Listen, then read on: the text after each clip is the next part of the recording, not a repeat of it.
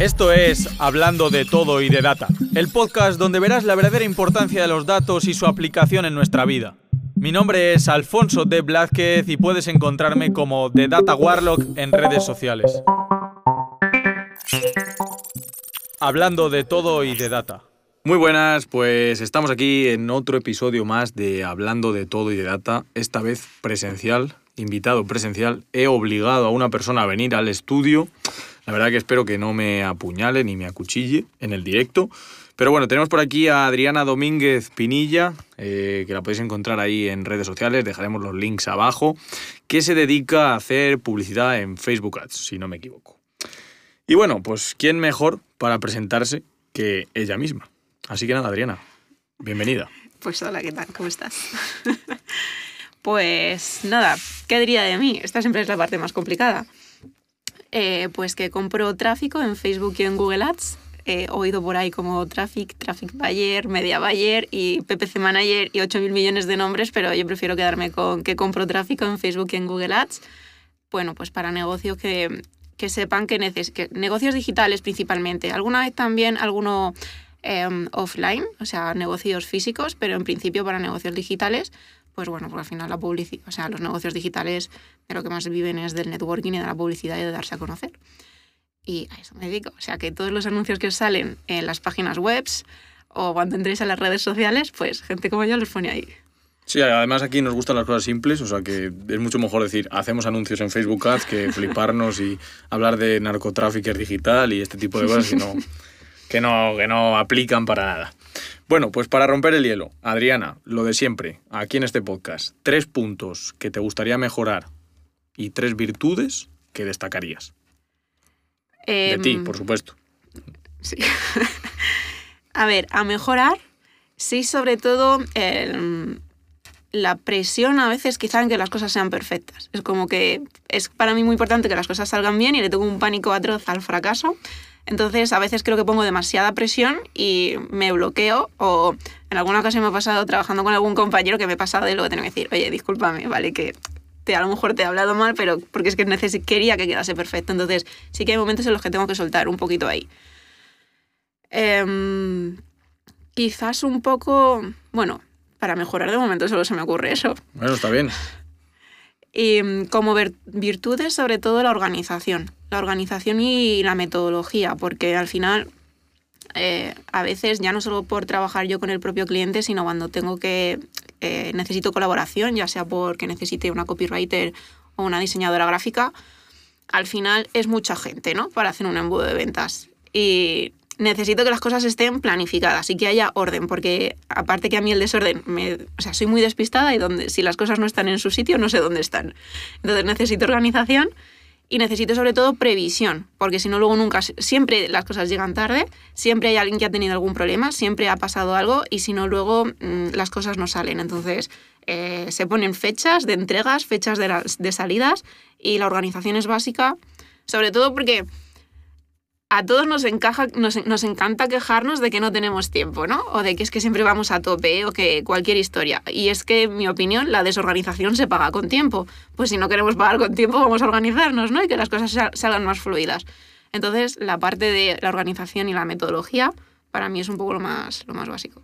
Además que yo estoy muy de acuerdo de eso, porque no soy yo precisamente, no, no destaco, o sea, una de mis virtudes precisamente no es la organización.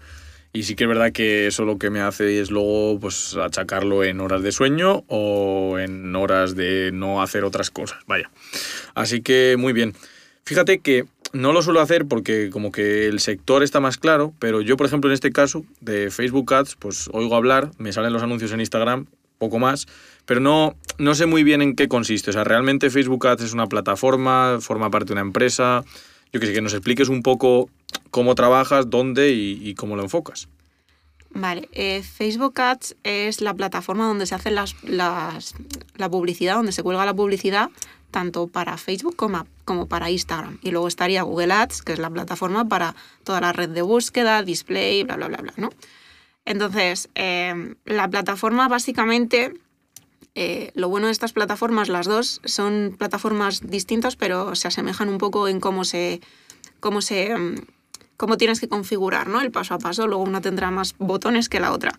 Pero básicamente trata de que tú decidas qué tipo de campaña quieres hacer en función de tus objetivos y a qué tipo de persona estás buscando.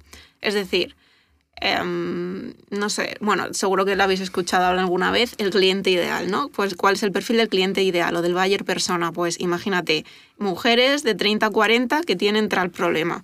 Pues lo que te permiten estas plataformas es buscar a mujeres de tal, de tal edad y hay una serie eh, bueno, de botones interiores donde puedes buscar por afinidad. Pues si su afinidad, por ejemplo, es el yoga, pues puedes buscar pues, mujeres de 30 a 40 que les guste el yoga, si quieres dirigirte a ese público por algo concreto. Y luego también la parte de que eso todo lleva unos códigos de medición, unos códigos de rastreo donde tú vas midiendo exactamente qué está pasando en cada, en cada proceso de la campaña publicitaria y dependiendo del proceso puedes hacer distintos públicos. Es decir, si hay una landing de registro, por ejemplo, y ha habido pues eh, mil visitas a esa landing, o ha habido, yo qué sé, 500 registrados, tú puedes hacer un público de eso y seguir buscando gente que se parezca a eso para afinar más el tiro a la hora de hacer esa campaña publicitaria y que esté más enfocado al tipo de persona que tú estás buscando. ¿Hasta qué, ¿Hasta qué nivel de especificidad se puede llevar? O sea, me refiero, mm, ¿cómo de profundo puedes llegar para hacer una campaña publicitaria? Porque estás comentando rollo, gente que ha entrado en una página web y que tiene ciertas afinidades, pero yo qué sé, puedes utilizar eh, como característica que haya comprado en, o que haya comprado un producto similar o patrones de compra o este tipo de cosas o simplemente son características que tiene la plataforma? Eh, no, que hayan comprado, por ejemplo, tal producto, no, porque para eso tendrías que tener acceso a la página web donde está colgado ese producto, hacer un público de eso y entonces ahí sí, siempre y cuando el el producto sea tuyo, pero si el producto es de otra persona, allá no tienes acceso. Ahí es básicamente la parte de, igual Google ahí sí que es más profunda, sí que hay distintos tipos de segmentación, y quizás sí que puedas en Google decir, vale, pues las personas eh, que visitan esta página, ¿vale? Que puede ser la página de compra de un producto, quiero, quiero que les salga mi publicidad, pero la parte de Google, o sea, perdón, la parte de Facebook no, la parte de Facebook es más enfocado al prototipo de persona a la que tú te quieres enfocar. O sea, si tienes tú los datos y... Si tienes tú los datos, sí. Sí, no hay ningún problema, ¿no? Pues es que eso es interesante. Básicamente lo pregunto porque en la pandemia salió un estudio, que no sé si lo viste, pero eh, Nestlé hizo un estudio de, compra y lo que vio es que había una relación eh, muy alta, una correlación muy alta entre personas que compraban geles y productos de limpieza muy, muy, muy específicos, rollo, no, no voy a meterme ni hacer ninguna coña, pero muy tiquismiquis de un producto específico para el puntero del ratón prácticamente, con chocolates caros.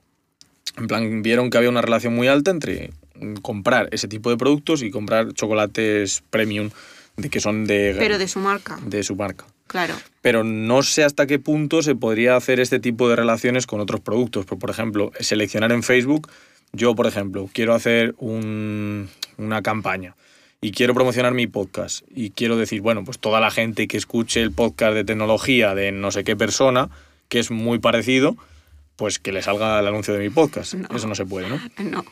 O sea, hasta ese nivel de profundidad no se llega. Pero bueno, si tienes los datos, sí. Puedes utilizar tus audiencias. Por ejemplo, sería interesante hacer una audiencia de tus seguidores en Instagram. Y ahí sí que podrías hacer, vale, pues es como que tú le dices a Facebook, vale, pues esta es mi audiencia, ¿no? Búscame gente que se parezca a esta. Porque va a ser más, bueno, la teoría dice que es más probable que esa gente te haga clic que otra persona, ¿no? Pero esto luego hay que medirlo y verlo. A veces sí, a veces no. Eso es importantísimo. Siempre hay que medir las cosas para ver si salen bien o no, porque si no, fallo garrafal.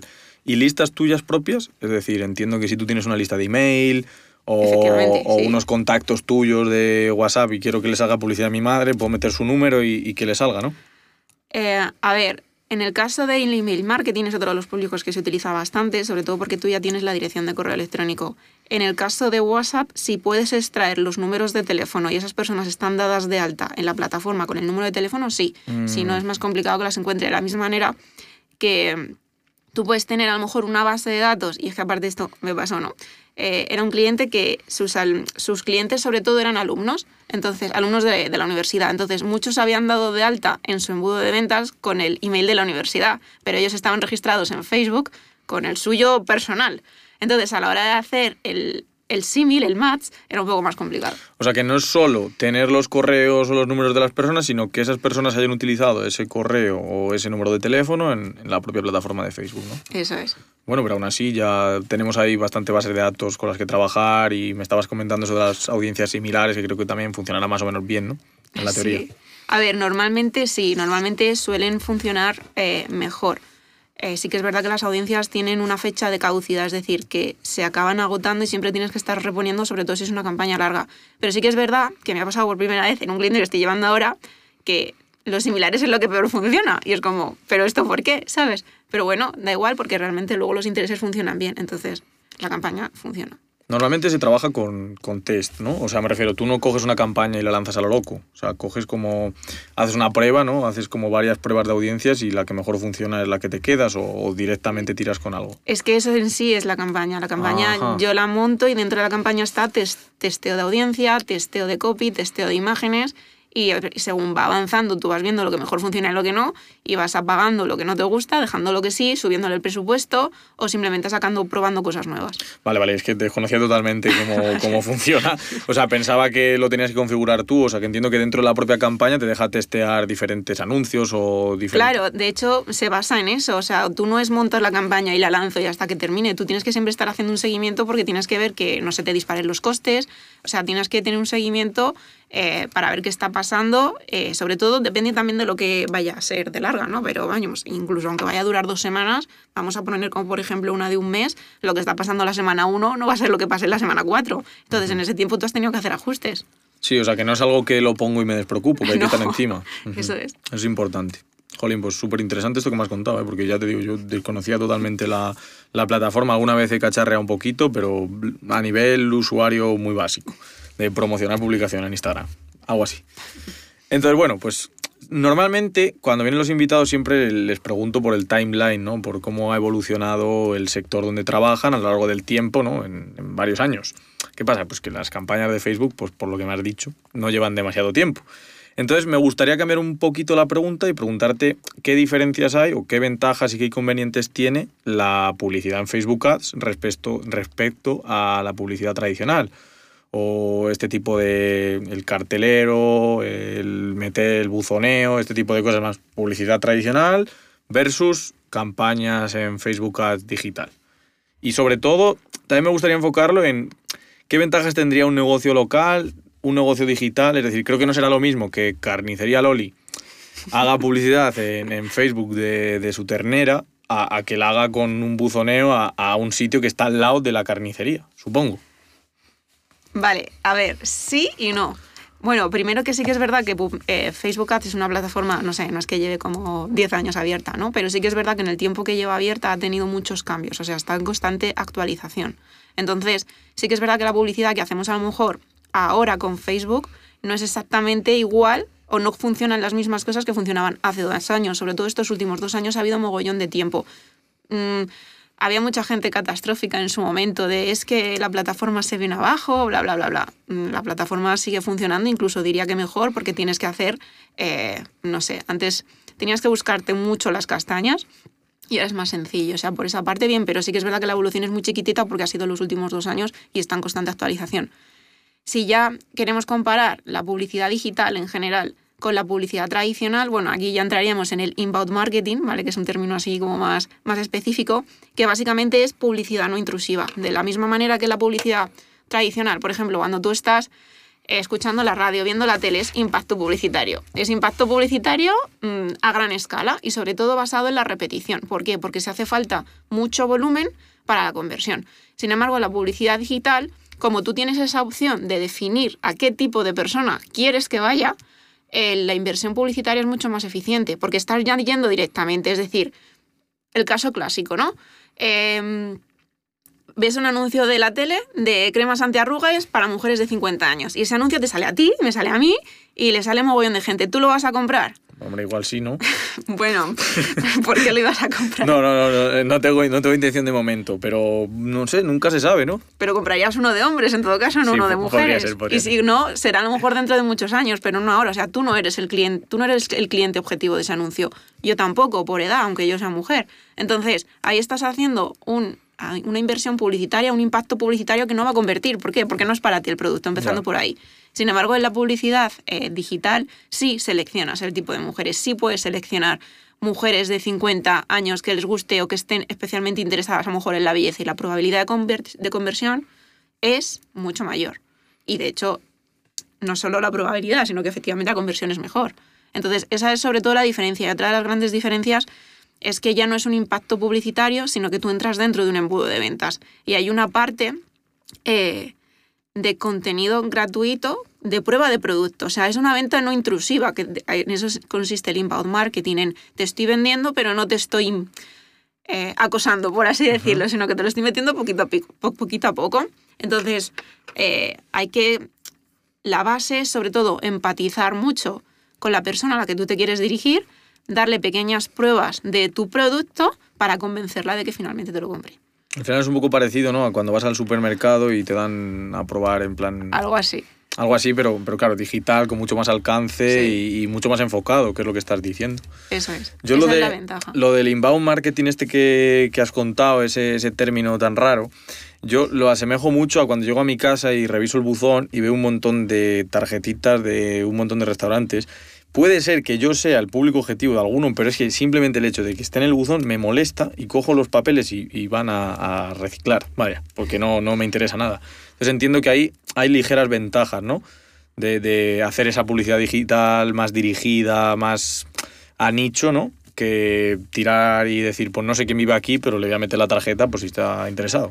Claro, sobre todo porque para un mismo producto que pueda tener distintos clientes ideales, eh, tú, puedes tú puedes, bueno, deberías eh, centrar ese mensaje en cada uno de los clientes ideales. Si un producto tiene dos clientes ideales, vas a tener que hacer dos campañas independientes, una con un mensaje para uno y otra con otro mensaje para el otro. Eso sería lo lógico. Si lo haces de manera más general, vas a perder posiblemente la conversión. La conversión va a costar un poco más. Que esto es otra de las cosas eh, que mucha gente duda ¿no? dentro de la, de la publicidad digital y es que cuesta mucho como centralizar, ¿no? Porque piensas que cuando centralizas pierdes y que y mucha gente tiende a ir a lo general porque es como, bueno, esto le va a más gente, sí le va a más gente, pero está menos enfocado a esa persona. Por lo tanto, la conversión no tiene por qué ser mejor. De hecho, puede que sea peor.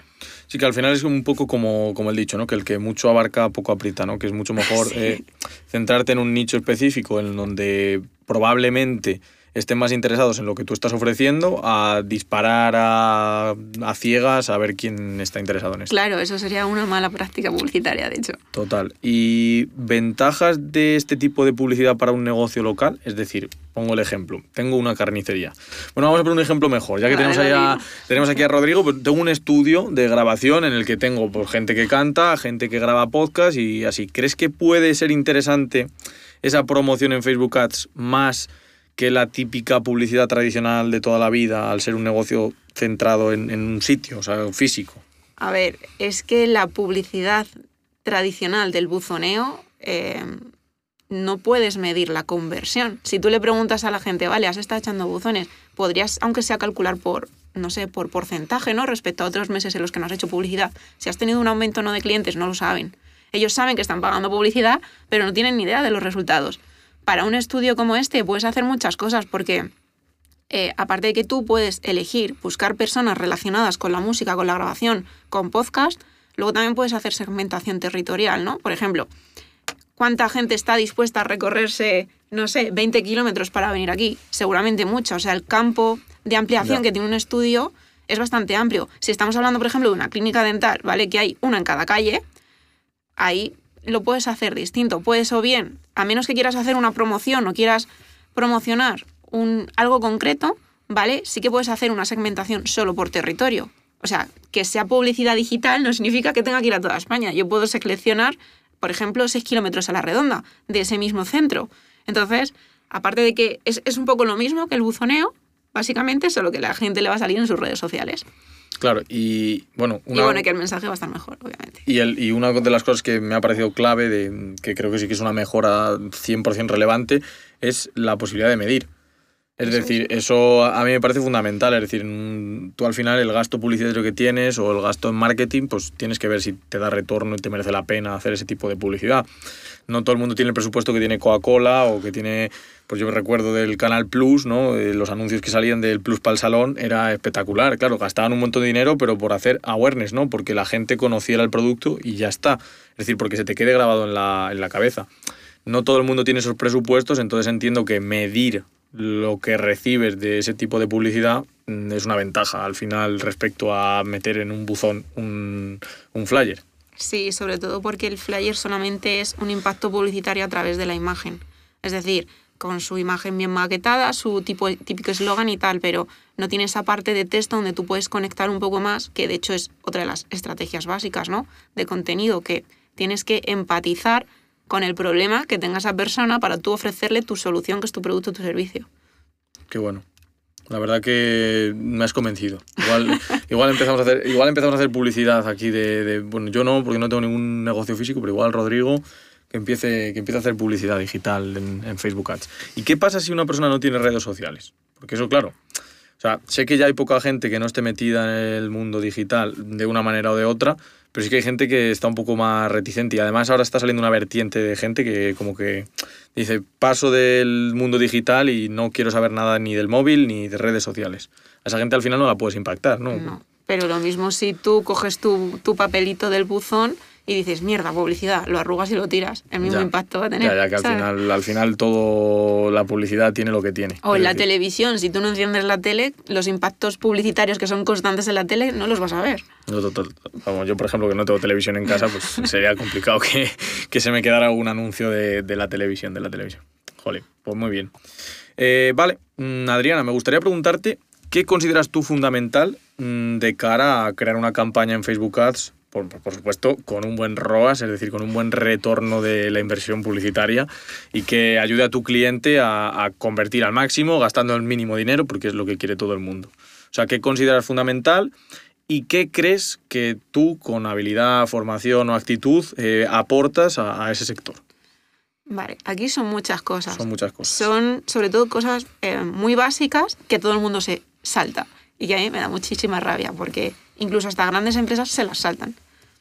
Um, lo primero que hace falta, sobre todo para que la campaña publicitaria salga bien, es que tienes que tener muy claro las características de tu producto y para qué tipo de persona es. Eso es básico, ¿no? De tener el cliente ideal y sobre todo cuál es el estado de conciencia de ese cliente ideal. Porque tú puedes ser consciente de que tienes una necesidad, pero a lo mejor no eres consciente de que existe una solución. O puede que ni siquiera seas consciente de que tienes esa necesidad, ¿no? Eh, no sé, a ver, algún ejemplo que se me pueda ocurrir. Eh, mira, eh, por ejemplo, las mujeres, por ejemplo, que piensan que tienen muy mala suerte con los hombres. Imagínate, ¿no? Ellas no son conscientes de que tienen, bueno, sí, saben que tienen problemas con los hombres, pero piensan que es un problema exterior, no piensan que es un problema interior. Sin embargo, para un producto, por ejemplo, o un servicio de psicología o de coaching, puede ser muy interesante. Ellas no son conscientes del problema, ellas no saben que el problema es interno, ellas piensan que es externo y que si lo quieren solucionar, las que van a tener que cambiar el chip van a ser ellas. Entonces no son conscientes del problema, tampoco son conscientes de la solución. También puede ser cualquier otro caso. Eh, bueno, no sé si me va a venir alguno a la cabeza, pero tú puedes ser consciente de que tienes un problema, pero no sabes que existe algo que te lo pueda solucionar. Simplemente, bueno, pues está ahí. Ahora mismo no me viene nada a la cabeza, ¿no? Em, pues lo básico es, primero, que tengas claro para qué tipo de cliente es tu producto, o sea, a quién te diriges y el estado de conciencia de esa persona. Y en base a eso tienes que construir toda tu comunicación, toda tu estrategia de comunicación. ¿Por qué? Porque básicamente el embudo de ventas, aparte de que tiene que estar bien construido, tiene que tener una secuencia lógica para ese cliente ideal y ese estado de conciencia, tú tienes que hacer que esa persona cambie ese estado de conciencia. O sea, parte de un punto A con el estado de conciencia X y tienes que llevarlo a un punto B con el estado de conciencia Y. Si tú consigues esa transformación, la conversión va a estar bien. Si no lo consigues, hay algo ahí entre medias que no, que no funciona. Entonces el embudo de ventas es básico y luego la publicidad obviamente va a estar enfocada a ese punto A del estado de conciencia del cliente para captarle y luego tú lo transformas hasta el punto B. O sea, lo que creo que me ha quedado claro es que esto no es solo llegar, montar un anuncio y decir, mira esta foto, qué guapa está, No. se la voy a enseñar a la gente y que me compre, ¿no? Es decir, No. hay una estrategia por detrás que realmente es lo importante. O sea, no es solo la publicidad, que también entiendo que habrá mejor y peor creatividad y que eso también influirá, pero lo que estás diciendo es que sobre todo es definir tu cliente, ver en qué grado de conciencia que, que mola, ¿no? O sea, decir eso, eh, en qué grado de conciencia está el cliente respecto a tu producto, ¿no? Y en función de eso, enseñarle una cosa u otra, o cómo, cómo se consigue cambiar el estado de conciencia de un cliente. Pues básicamente tienes que empezar con cuál es su problema y cómo se siente respecto a esos problemas para empatizar, básicamente, no para asustar, que esto es una cosa que seguro se decía mogollón antes de hay que tocar los dolores del cliente. Eh, bueno, sí y no. O sea, hay que tocarlos para empatizar con él, pero no para asustarle, no para que una vez después de leer el copy del anuncio se sienta incómodo, porque entonces lo que vas a conseguir es que huya. Tienes que empatizar con él, pero después darle a entender de, oye, entra esto, hay algo para ti que te es bueno para ti. Entonces, si algo, si tú tienes un problema, te están diciendo, oye, que te pasa tal, y dices, ostras, mira, sí, me pasa esto, pero que si vienes a este sitio, te vas a encontrar mejor. Coño, no vas, pues claro que vas. Bueno, perdón, no sé si se No, sí, sí, aquí. Eh, las palabrotas están totalmente permitidas, Adriana, porque además no ponemos pi- pitidos, porque si no, Rodrigo no haría otra cosa en, en los podcasts por mí. Vale, pues eso, entonces tú haces esa parte de captación y luego lo vas llevando por el embudo de ventas. Entonces, ese embudo de ventas tiene que tener un contenido, me da igual que sea un webinar, me da igual que sea un PDF, me da igual que sea un PLF. Lo que tú hayas configurado tiene que hacer transformar la mentalidad de la persona. Si esa transformación se produce, el embudo de ventas funciona. Igual luego depende, ¿no? El grado, de, el grado de conversión que tenga, porque los embudos de ventas también hay que medirlos, hay que ver qué grado de conversión tiene por si hay que ajustarlo o no. Entonces, básicamente es eso, es haces una parte de captación con anuncios y luego una transformación. Sí que es verdad que luego te puedes apoyar en más cosas en anuncios, como en email marketing. Pues tú puedes hacer dentro de, dentro de ese embudo, tú puedes seguir haciendo anuncios para recordar, ¿vale? Como puede ser un retargeting, una venta, eh, no sé, incluso recordatorios de asistencia a webinars. Y también está apoyado ese embudo de ventas en el email marketing, en un email marketing en el que estás recordando, porque un embudo no es eh, cuatro clics y transformas, ¿no? Sobre todo tiene una longitud de tiempo. Desde que entra la persona hasta que convierte, no van a pasar dos días, va a pasar un periodo de tiempo. Durante ese periodo de tiempo, tú tienes que hacer distintos impactos. Y uno de ellos, por ejemplo, es el email marketing. Esto que, que comentabas, para el que no lo haya oído nunca, lo del retargeting, ¿qué es, Adriana? Vale, eh, un caso súper clásico. Tú entras a Amazon a ver cualquier cosa, no la compras. Y luego estás navegando por ahí, pero esa cosa que has visto te está saltando en los anuncios. ¿Vale? Te está saltando cuando entras en una página web, eh, em, en los anuncios que salen en los laterales. Eso es retargeting. Retargeting básicamente es, sabemos que has pasado por aquí, te lo estamos recordando. Es un recordatorio de, oye, que has visto esto, que por aquí lo tienes. Sí, es como si tienes una cita y unas horas antes te envían el, oye, que tienes cita en la peluquería, que no te olvides de, de ir. Algo así, sí. Bueno, Bueno, no- eso, es eso sería más recordatorio, ¿vale? De asistencia, pero tú imagínate que vas a la peluquería, hablas, te informan sobre cómo te quieres cortar el pelo o lo que sea, pero luego te vas.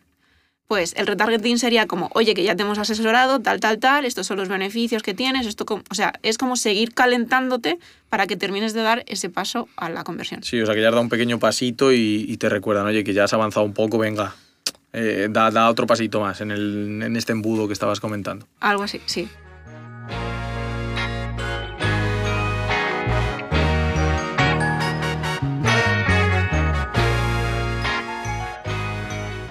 Esto me recuerda, por ejemplo, en mi caso, yo cuando hago proyectos para empresa, a veces ese embudo de ventas es un poco pesado. Es decir, mm, tú no llegas y le dices a un cliente, mira, te voy a hacer un proyecto de inteligencia artificial y te voy a predecir eh, la fuga de tus clientes. Y dicen, sí, toma, eh, te hago el ingreso hoy mismo y te pones a trabajar. No, tienes como que trabajar un poco al cliente y tienes que hablar con él. Y muchas veces intercambias 200 correos, una reunión, hasta una comida. Y es un poco un proceso de, de convencer a la venta. Supongo que al final es exactamente lo mismo. Sí, solo que tú lo haces de manera hablada, ¿no? Y esto pues sería en una plataforma digital. Exactamente, y con publicidad y otras herramientas que es lo que estabas diciendo. ¿no? Eso es. ¿Nos puedes comentar, Adriana, si has tenido, ¿eh? porque ya dudo mucho, ¿has tenido alguna campaña fallida que digas, "Pf, esto no hay por dónde cogerlo? Eh, sí, además han sido pocas, pero las tengo contabilizadas por el efecto este de perfeccionismo que te decía al principio. Eh, son dos y media, porque una de ellas realmente fue una consultoría lo que hice, pero sí que es verdad. aunque no se cambiaron todas las cosas como a mí me hubiera gustado que las hubieran cambiado, pero igualmente tampoco salió, ¿no? Em, básicamente, la importancia de las campañas fallidas, y esto era una cosa que, no sé, siempre lo había escuchado, ¿no? En plan, los errores van a estar ahí, eh, no te agobies en algún, sobre todo cuando empezaba, no te agobies en alguna vez alguna campaña no sale, porque a todo el mundo tiene campañas que no salen, bla, bla, bla, bla. A veces simplemente las cosas no funcionan y ya está, porque sí que es verdad que hay parámetros que dentro, una vez tú sacas una publicidad al mercado, un producto al mercado, hay parámetros que tú no puedes controlar. Y no depende de ti, ¿sabes? Tú estás haciendo lo mejor, pero sí que es verdad que era como, vale, a mí eso no me vale. Yo quiero saber qué ha pasado aquí. Y tardé un tiempo, las estuve eh, las dos y media eh, repasando varias veces y al final me di cuenta de que tenían muchas cosas en común. Entonces dije, vale, ¿por qué es importante ¿no? el sacar las cosas en común? Porque realmente eh, en estas campañas fallidas o lo que pasó en estas campañas fallidas es lo que define mi manera de trabajar. Es decir, una vez ya sé qué ha pasado aquí, ya sé por dónde no tengo que ir para que no vuelva a pasar y sé cuál es el camino correcto. Entonces, mm, sí que es verdad que es importante eh, no asustarse cuando a veces algo sale mal, porque esto le pasa a mucha gente, ¿no? Mucha gente quiere invertir porque quiere ganar, pero es una inversión. Una inversión puede salirte bien o puede salirte mal. Entonces, si vas a invertir solo con el hecho de quiero tener un retorno sí o sí, o quiero que, quiero que me asegures un retorno, esto no va a pasar. No va a pasar porque hay cosas que se me escapan a mí, que, no dependen de mí. Pero sí que es verdad que es, es importante tener muy en cuenta los fallos o los resultados que no son exactamente lo que tú esperabas, porque eso va a definir tu siguiente forma de trabajar. Y mi metodología, bueno, mi, mi forma de trabajar está basada sobre todo en estas campañas fallidas, porque tenían algunas cosas en común, como por ejemplo, Embudos de venta muy caseros. No había un trabajo profesional en copywriting o en diseño detrás. Eran embudos caseros, sobre todo, también copiados, no estaban basados en el cliente ideal. No había una conciencia de qué conciencia tenía el cliente respecto al producto. Por lo tanto, la estrategia de contenido no funcionaba correctamente. Había muchas imágenes eh, que eran muy caseras, sin editar, sin, no, eran imágenes como de profesional, se nota mogollón. Luego en el juego de luces, por ejemplo, aunque vayas a recortar, recortar a la persona y ponerle en un fondo de otro color, el juego de luces se nota, ¿no? Se nota la, la, cutrez, lo voy a decir entre comillas. No, no, cutrez, eh, está bien dicho porque son imágenes que perfectamente podrían encajar con las imágenes que utilizo yo. Vale, bueno, pero no es lo mismo si lo vas a utilizar en tu Instagram, que está bien, así yo lo vas a sacar a la publicidad y sobre todo también depende mucho de que estas personas tampoco conocían su mercado. En plan, yo conozco el mío, o sea, yo, yo sé quiénes son mis clientes para mí, pero yo no puedo conocer los clientes de mis clientes. El mercado de mis clientes lo tienen que conocer ellos, ¿no? Eh, su nicho, su competencia. Y encima eran, los nichos eran con muchísima competencia. Quizás una imagen un poco más simple o más cutrecilla sí te pueda valer para un nicho con muy poca competencia dentro de la publicidad en las redes sociales, pero para uno con mucha competencia te vas a venir abajo. Entonces, en base a este tipo de cosas fue cuando fui más definiendo este tipo, o sea, por ejemplo, las imágenes, me pongo muy pesada con ellas, es en plan de, todo el mundo te dice, sí, sí, tengo imágenes, yo te lo doy, ya, pero a ver qué imágenes tienes, porque si yo saco una imagen que no va a llamar la atención y no consigo clics pronto, la campaña tiene más probabilidades de venirse abajo con el paso del tiempo, porque los primeros clics son muy decisivos. Entonces la imagen es muy importante porque va a ser lo que hace a la persona que se pare en el anuncio. Y dependiente de cómo sea la imagen, la gente se leerá el texto o no, o pasará directamente a la landing o, pasa, o, simplemente hará scroll y seguirá mirando su red social. Entonces la imagen tiene una parte muy importante, tiene que estar bien. Y obviamente, pues el texto, la conciencia y cómo comuniques para convencer a esas personas.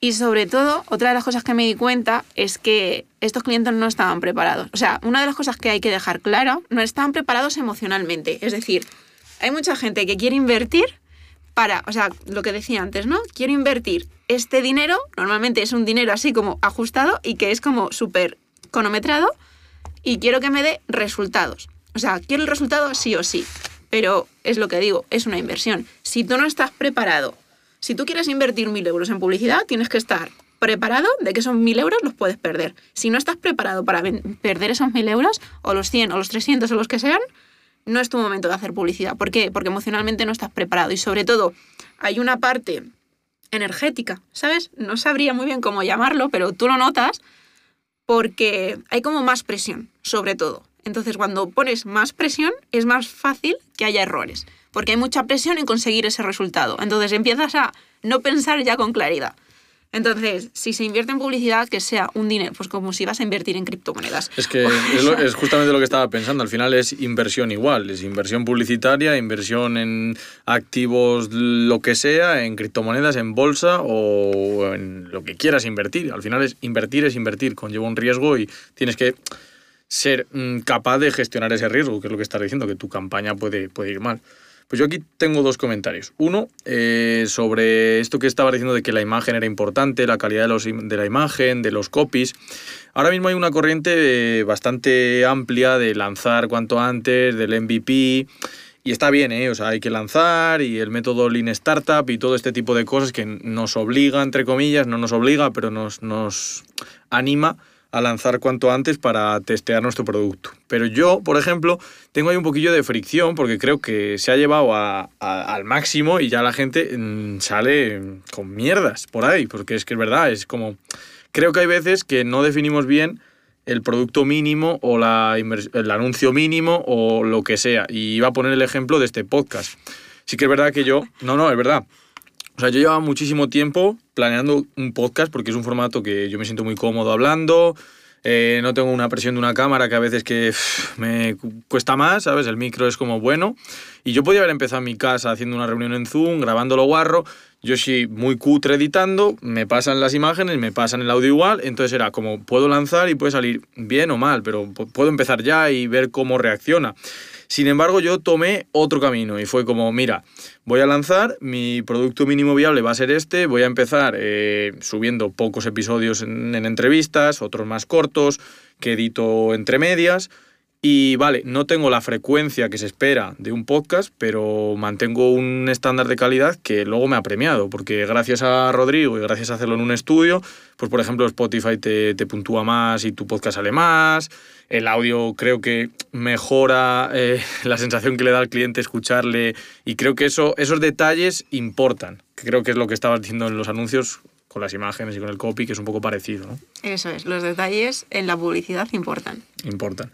Y luego otra cosa era mm, que yo he dicho campaña fallida, ¿sabes? Como si hubiera un estándar de que es fallido o no, porque al final esas campañas no han salido quizá como el cliente esperaba, pero tampoco es que sea un fallo porque a ti te ha servido pues para ver causas comunes y puntos a mejorar, digamos.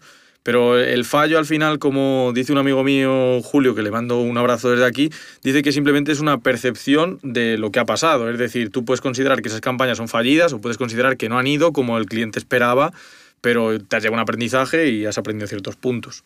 Claro, a ver, realmente es campañas fallidas porque los resultados fueron muy malos. Bueno, fueron de cero, literal. No es que fueran de pocos, es que no, no iban, no iban por ningún sitio, porque una campaña puede ir mal, pero están dando y tú la puedes arreglar después. Pero cuando la campaña ves que es de cero y estás aplicando cosas y sigue siendo cero y sigue siendo cero, dices, no puede ser, ¿no? Aquí, pues, parte principal, imágenes muy caseras en un nicho con muchísima competencia. No, luego ves que los CPM, ¿no? Es una métrica que tenemos que utilizar, están altísimos. O sea, que a ti Facebook te saque mil impresiones de ese anuncio te cuesta un dineral. Ya sabes que ese anuncio no está saliendo, por lo tanto no va a tener clics. Si no va a tener clics, no va a, estar- no va a tener gente entrando al embudo, ¿no? Y, mm, se me ha olvidado lo que te iba a decir ahora después. No, claro, que lo, lo- lo que estaba pensando Ah, es campañas fallidas, perdona. que campañas fallidas. Que mm, sí que todo el mundo tiene campañas fallidas o tiene campañas que a lo mejor no tienen el resultado que tú esperabas, pero no puedes ver la campaña desde, mierda, esto ha salido mal, Dios, lo, olvido todo, me tiro de los pelos, eh, esto es horrible. No, tienes que ver, vale, ha pasado esto, estúdialo, mira las métricas, mira qué está mal, arréglalo y vuélvelo a sacar, porque incluso la gente que has ganado mogollón de dinero con las campañas publicitarias, tipo me da igual, un infoproductor, llámalo X, hay muchos. Las primeras campañas no han salido súper bien, no han invertido la primera vez 100 y convertido a 5.000. No, han tenido que hacer varias pruebas, han testado varios an- anuncios, han testado varios embudos, varias maneras de comunicación, han invertido dinero y a veces a lo mejor lo han perdido, pero han seguido midiendo eso hasta que han dado con el embudo que funciona y entonces el pico ha sido de su vida.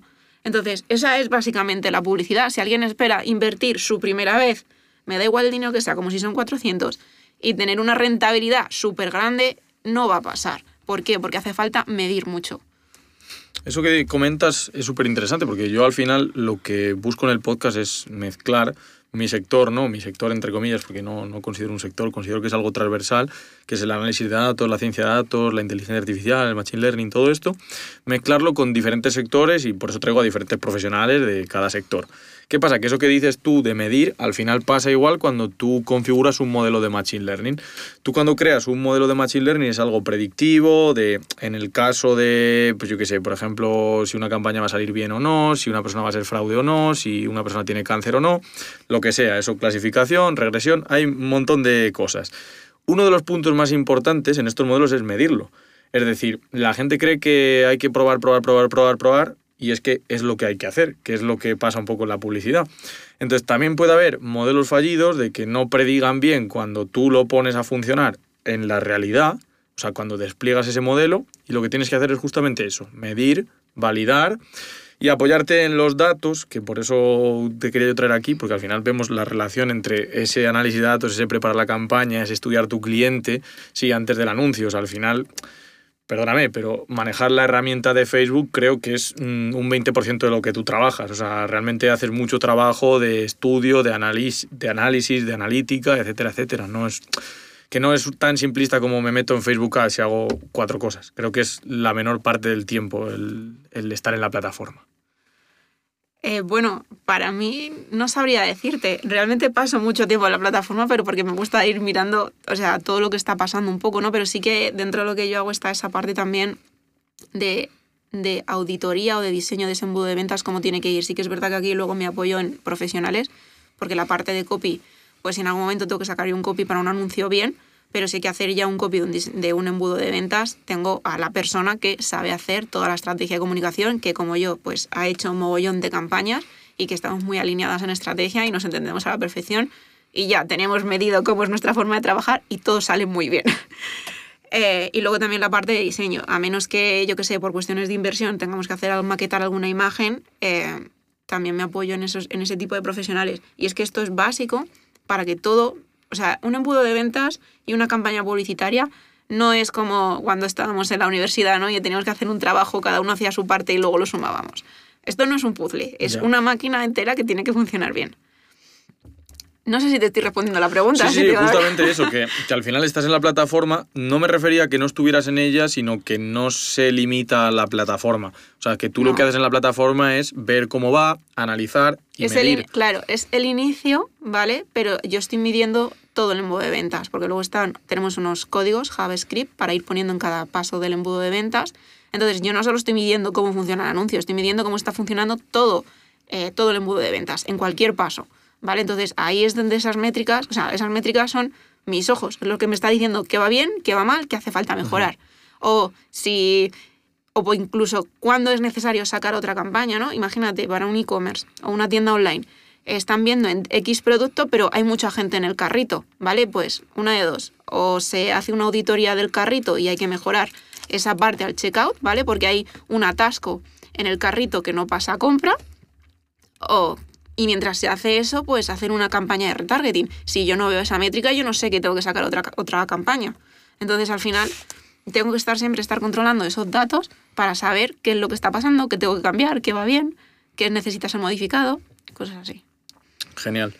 Pues mira, ahora me gustaría sacar un tema porque aquí creo que vamos a, vamos a chocar, vamos a tener diferente visión sobre esto. Te iba a preguntar qué opinas de la segmentación de Instagram concretamente, que supongo que es la misma que la de Facebook. Segmentación, personalización, voy a, voy a explicarme. Me refiero a cómo crees que es de bueno el, el algoritmo que utiliza internamente Facebook Ads o Instagram Ads para enseñar una vez que tú decides tu público objetivo. Es decir, tú has hablado de que tú decides enseñarle el anuncio a mm, mujeres interesadas en belleza, pero es muy amplio. ¿Cómo selecciona Instagram que están eh, interesadas en belleza? Y si esa selección que hace te parece que es buena o no es tan buena. Vale, eso depende mucho también del nicho al que me quiera dirigir. Por ejemplo, como tú dices, el, el de belleza es muy amplio. Tienes que especificar un poco más. ¿Por qué? Porque simplemente cualquier persona que en algún momento haya entrado en una página, un, una página de Facebook, un, un perfil de Instagram relacionado con cremas, y yo creo que eso lo hemos hecho todas, todas estaríamos catalogadas automáticamente en belleza. Entonces, no, no vale simplemente con poner belleza, tienes que afinar un poco más, tienes más intereses para, para seguir buscando ahí, ¿no?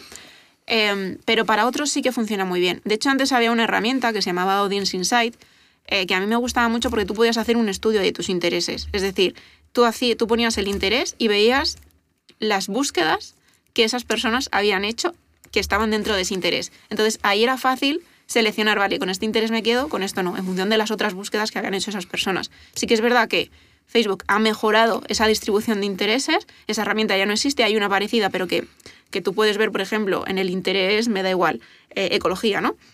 Puedes ver un poco el rango de edad, aproximadamente cuántas personas hay, tal, tal, tal, pero sí que no es tan bueno como la otra herramienta, pero también es verdad que Facebook lo ha mejorado mucho más. Entonces, ¿cómo es de bueno? No lo sé, sé que es mucho mejor y no, no debe de ser muy malo. No debe de ser muy malo porque, bueno, de hecho, eh, dentro de Instagram hay un apartado en el que tú puedes ver los intereses en los que estás catalogado. Entonces yo, por ejemplo, marketing, negocios, cosas por el estilo, ¿no? A lo mejor sí que tengo alguno por ahí de belleza, pero también puede ser que tenga alguna persona que siga, que a lo mejor tiene un e-commerce de productos de belleza naturales, por lo que sea, ¿no?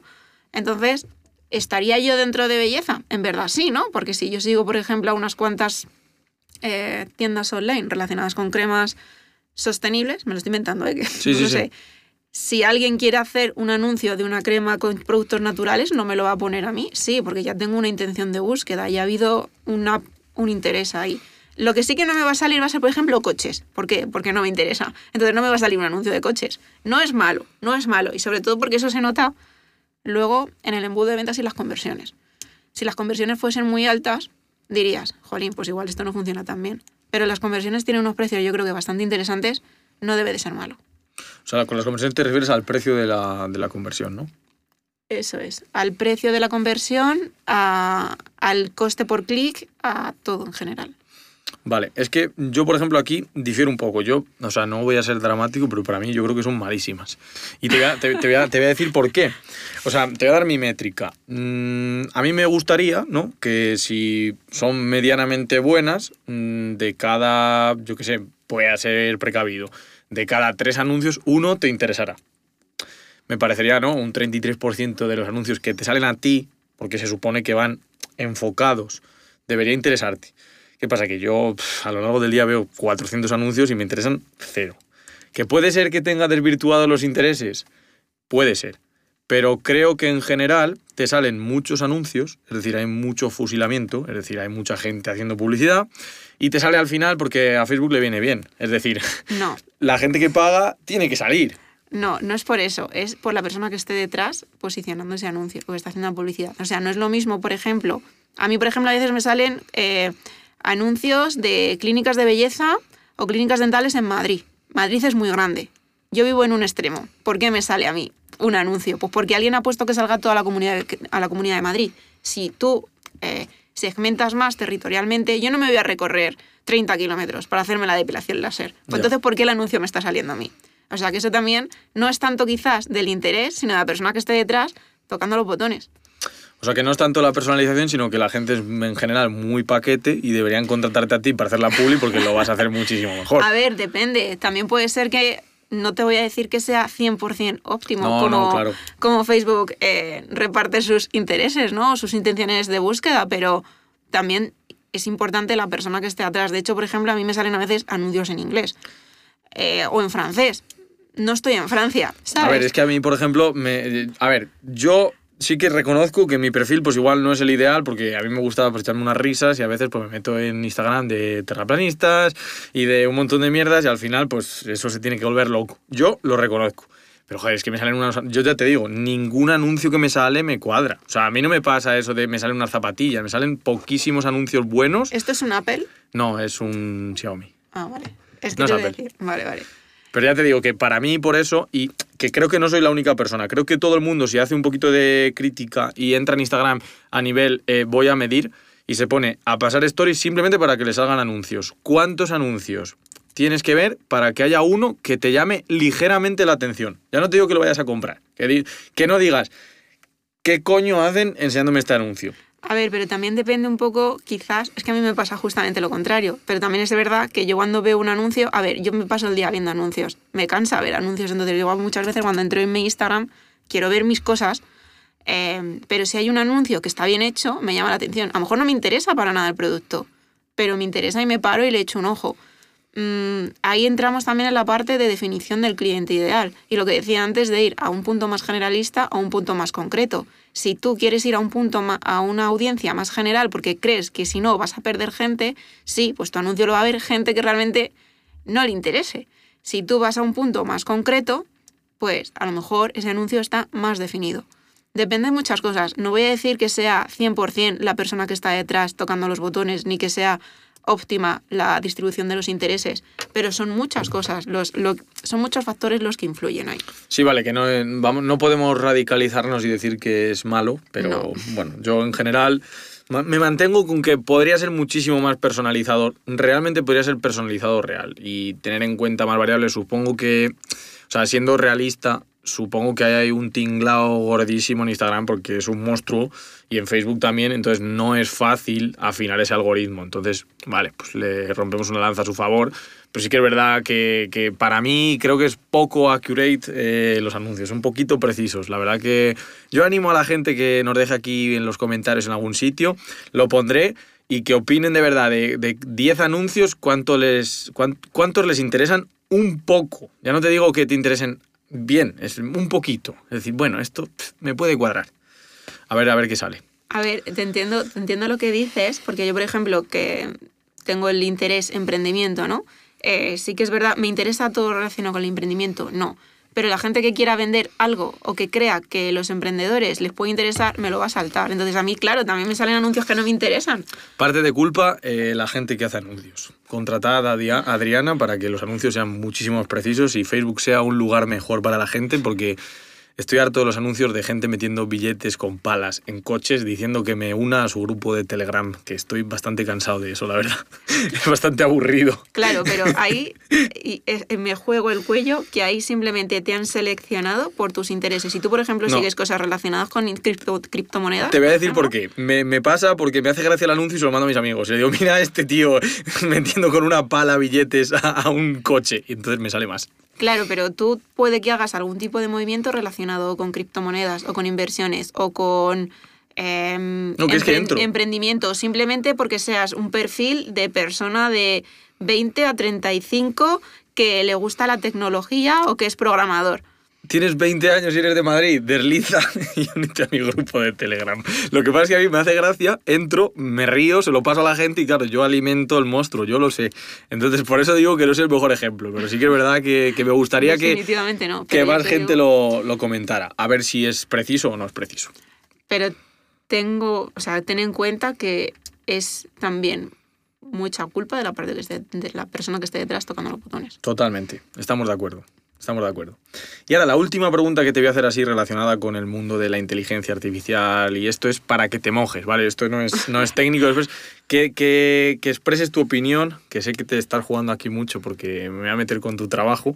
Es decir, ahora hay muchísimos avances, ahora mismo, hace poquito ha salido un modelo de OpenAI que se llama DALI 2, que genera imágenes con inteligencia artificial. Eh, próximamente saldrá uno que es GPT-4, que genera textos con inteligencia artificial y que no los genera nada mal, ni las imágenes ni los textos. Entonces, en poco tiempo ha avanzado muchísimo la generación mediante inteligencia artificial de creatividades, de esas imágenes que estaba diciendo que eran clave para los anuncios, que ya he buscado yo aquí la estratagema para ponerte en un apuro, aquí al final del podcast. Entonces, ¿tú cómo crees que va a evolucionar esto? Porque mi mi opinión es que a igual al 100% no, y a nivel estrategia y eso, todavía necesitamos a alguien que tenga cabeza y que estructure esa estrategia, pero creo que el 90% del anuncio, es decir, lo, de ir a la campaña, elegir un público objetivo una vez que lo tienes definido, crear el anuncio, va a ser cuatro clics porque habrá inteligencia artificial que, pues que reemplace realmente tanto la creatividad visual como, como el copy. Quería saber un poco cómo lo ves tú, si crees que eso va a pasar, que no va a llegar nunca, que va a llegar dentro de mucho tiempo o, qué opinas. Hombre, decir nunca tampoco, porque yo no sé cómo va a evolucionar la inteligencia artificial. ¿Podría pasar? Bueno, tampoco lo veo descabellado. Em, depende también sobre todo cómo sean las bases de datos que se tengan sobre las personas que están dentro de esas plataformas, porque al final el marketing es eh, psicología y emoción, ¿vale? Tú tienes que conectar con los problemas personales o interiores de las personas y ofrecerles soluciones a sus problemas. Si eh, el registro dentro de las bases de datos es capaz de saber si tú a, mí, a, día de hoy tienes, no lo sé, eh, una torcedura en un pie para ofrecerte un fisio, pues entonces supongo que sí. Pero si no es capaz la base de datos de registrar ese problema que tú tienes, pues posiblemente no, porque va a haber, hace falta ahí. Entonces, si yo te pongo una falsa dicotomía y te digo sí o no. O sea, ¿tú crees que lo va a reemplazar una inteligencia artificial? La creación de creatividades, porque yo sí que es verdad que estoy, podría estar de acuerdo en que la estrategia no. En a quién se dirige, no. Pero lo que es eh, el envoltorio del regalo, lo que es la imagen, el copy, incluso mm, el, hacer clic, el, hacer el anuncio, es decir, quiero que muestres eh, un anuncio perfecto a este público y que el anuncio se cree. Pero los anuncios llevan texto. Si la imagen es capaz de producir texto en la imagen y producir el copy, a ver, supongo que, o sea, es que tampoco lo veo descabellado, te podría decir que sí. Lo que no sé es cuándo llegará eso. yo estaba, cómo será, estaba deseando poner ahí en, un aprieto a Adriana y que dijera, sí, por supuesto, llegará. A ver, eh, no sabemos cómo va a evolucionar, pero sí que es verdad que ahora mismo Dalí, Dalí 2 con los textos flojea, o sea, crear imágenes con textos encima difícil, pero con la evolución que ha tenido, yo creo que no, no tardaremos mucho en, en, que haya muchísima potencia de creatividades, incluso que se están viendo ya imágenes muy, muy chulas. No tardará, yo creo. Pues Vamos. siento por los diseñadores gráficos. diseñadores gráficos y, y copies, eh, aprovechad esto y, y, sumaros a la ola de la inteligencia artificial, porque, porque se, vienen, se vienen curvas ahí, yo creo. Creo que, creo que peligra. Bueno, pues, pues estamos en la recta final. Ahora toca la parte más... Volvemos otra vez a Adriana, dejamos Facebook Ads y ahora toca que nos hagas una recomendación de, como digo siempre, un podcast, una revista, un libro, una serie, un aire acondicionado, lo, lo que tú quieras, una marca de helados, que cuando la gente lo escuche, lo lea o lo vea, se acuerde de Adriana. Bueno, yo aquí lo único que puedo decir son los que escucho yo, que son los que me gustan. Em, de podcast, a quien escucho todo es a Ángel Martín, el podcast de Por si las voces vuelven, porque me parece súper interesante, no sé, las historias de las personas. Eh, aparte de cómo lo trata y cómo lo cuenta, que no es para nada dramático, incluso muchas veces es divertido, simplemente el saber cómo se sienten algunas personas y cómo son las, las historias de otras personas me parece que es muy bonito. Y luego otro que es un poco feminista y de humor, que es Estirando el Chicle, porque, bueno, no sé, me hace mogollón de gracia, me río mogollón y está genial. Eh, pero no tiene nada que ver ninguno de los dos con temas de publicidad ni de marketing. Eso es totalmente off topic. No pasa nada, son, tienen que ser que te caractericen a ti, no tanto a la publicidad. Vale. Oye, muchas gracias por la recomendación. Y por último, toca que te mojes. Eh, siempre me gusta que los invitados se retroalimenten entre ellos, entonces me gustaría preguntarte, ¿a quién te gustaría que entrevistara en una futura entrevista? ¿O qué tema te gustaría que tratara y ya me busco yo la vida y busco un invitado? Mejor si recomiendas a la persona.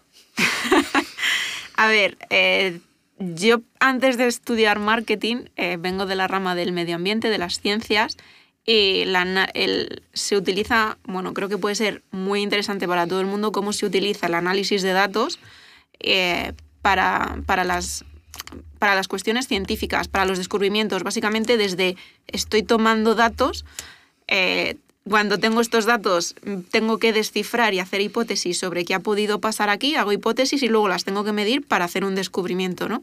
Entonces, a mí la parte científica me parece súper interesante y está plagada de datos.